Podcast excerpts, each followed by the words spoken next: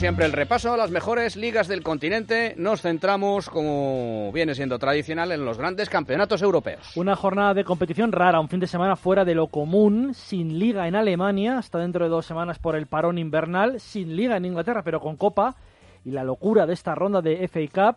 Sí que hay jornada en Francia y en Italia. Incluso hoy viajaremos a Portugal porque un compatriota ha sido destituido esta tarde de su puesto de entrenador. Pues venga, vamos con todo ello sin antes recordaros o recordándoos antes que podéis ganar una camiseta retro de fútbol con nuestros amigos de Cooligan con dos OEs y dos Ls. Así es, recuerden siguiendo en Twitter a Cooligan. La camiseta que regalamos esta semana es la del Palermo de 1970, equipo de la Serie A que consiguió ese año un histórico ascenso a la primera división italiana. Ese año también entró en el club un hombre que marcó la historia moderna del equipo hasta hoy en día. ¿De quién estamos hablando? Y además de mandar las respuestas al primer palo arroba esradio.fm con nombre, apellidos, dirección postal y número de, teléfono, recuerdo el ganador de hace tres semanas porque teníamos pendiente la respuesta al título, el último título que ganó el Olympique de Lyon, que fue la Copa del año 2015. El año pasado ganó la Copa, es la camiseta del Olympique de Lyon del año 64 y el ganador es Fernando Ramos de Madrid. Enhorabuena para Fernando Ramos. Recordad que Cooligan con dos OS y dos Ls está en el Centro Comercial Sanadú, carretera de Extremadura, kilómetro 22, en Twitter arroba Cooligan o en la web www.cooligan.com. Recordad esta semana la camiseta del Palermo de 1970 y el nombre de esa persona que ha hecho historia en estos últimos 45 años y que entró en el club precisamente ese año. Inglaterra no hay liga, pero sí hay copa. La locura de una competición histórica que reúne en un fin de semana a los 64 equipos ya clasificados para esta ronda de 32 avos. Repasamos los partidos más importantes. Por ejemplo, este fin de semana, los de los equipos grandes. El Arsenal recibe mañana al Sunderland. El Manchester City juega en casa del Norwich. Los dos partidos entre equipos Premier. El Manchester United recibe al Sheffield a las seis y media y ya el domingo el Chelsea recibe al equipo de tercera Scunthorpe United. Hoy hay duelos interesantes además, como el que mide también el domingo en White Hart Lane al Tottenham, cuarto en Liga, y al Leicester, segundo en Liga. Todos los partidos, recuerden, a duelo único. Estas Navidades ha habido tres jornadas de Premier. Recordamos que el Arsenal ha desbancado al sorprendente Leicester de Ranieri de la primera plaza y que el City ahora es tercero a tres puntos de los de Wenger.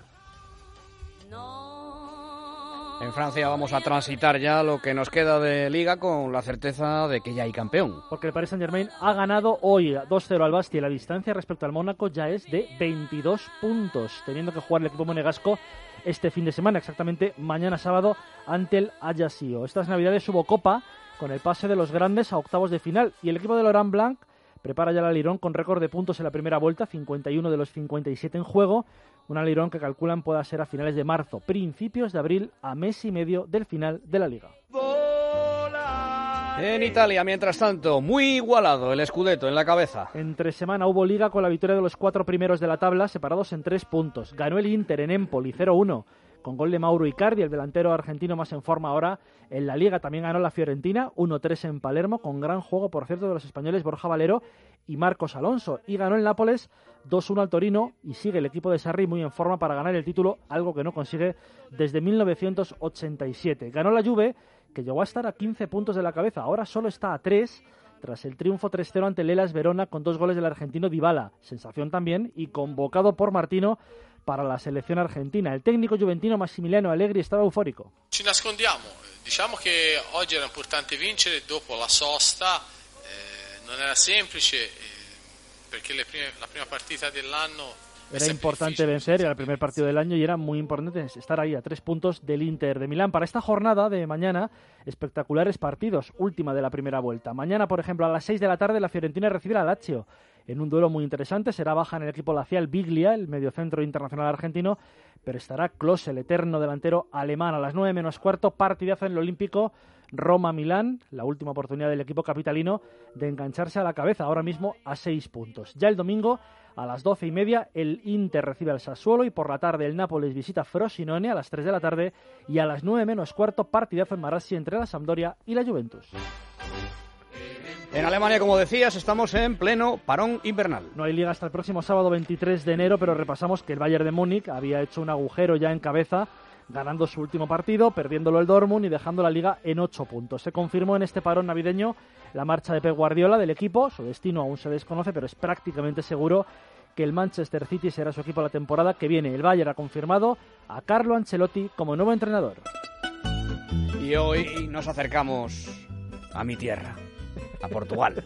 Porque Julen Lopetegui ha sido destituido en el Oporto. El técnico no ha aguantado bajar a cuatro puntos del Sporting de Lisboa en la Liga y el equipo de Dragao ha prescindido de sus servicios. Algo ya se barruntaba el pasado miércoles tras la derrota en Lisboa ante el Sporting.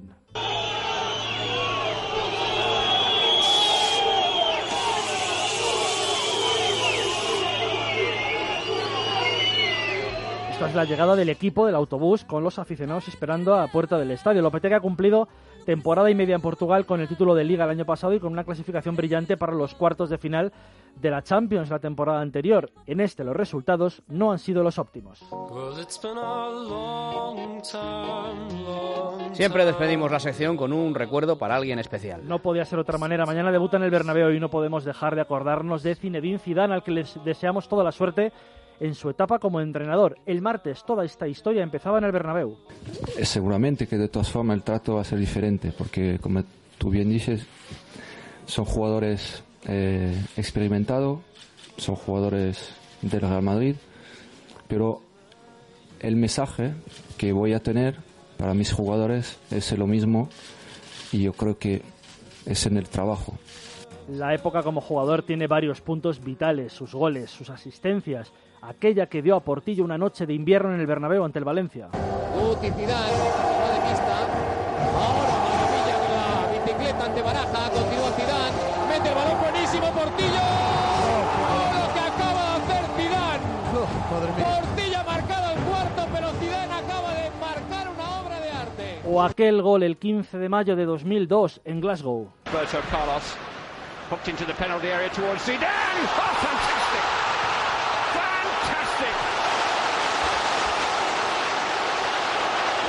La volea más famosa, sin duda, la novena para el Real Madrid. Además de esta Champions con el equipo blanco, ligas con el Burdeos, con la Juve, una con el Madrid, campeón del mundo con Francia en el 98 y en 2006, de Europa en 2000. Mañana ante el Deportivo de La Coruña, Juanma Zidane debuta como técnico del equipo blanco. Mucha suerte. Por supuesto que sí. Toda la, la suerte del mundo al gran Sisu. ¿eh? Menuda volea. Madre mía. ¿Qué hice yo aquel día? Ya ni me acuerdo. Gracias, Dani.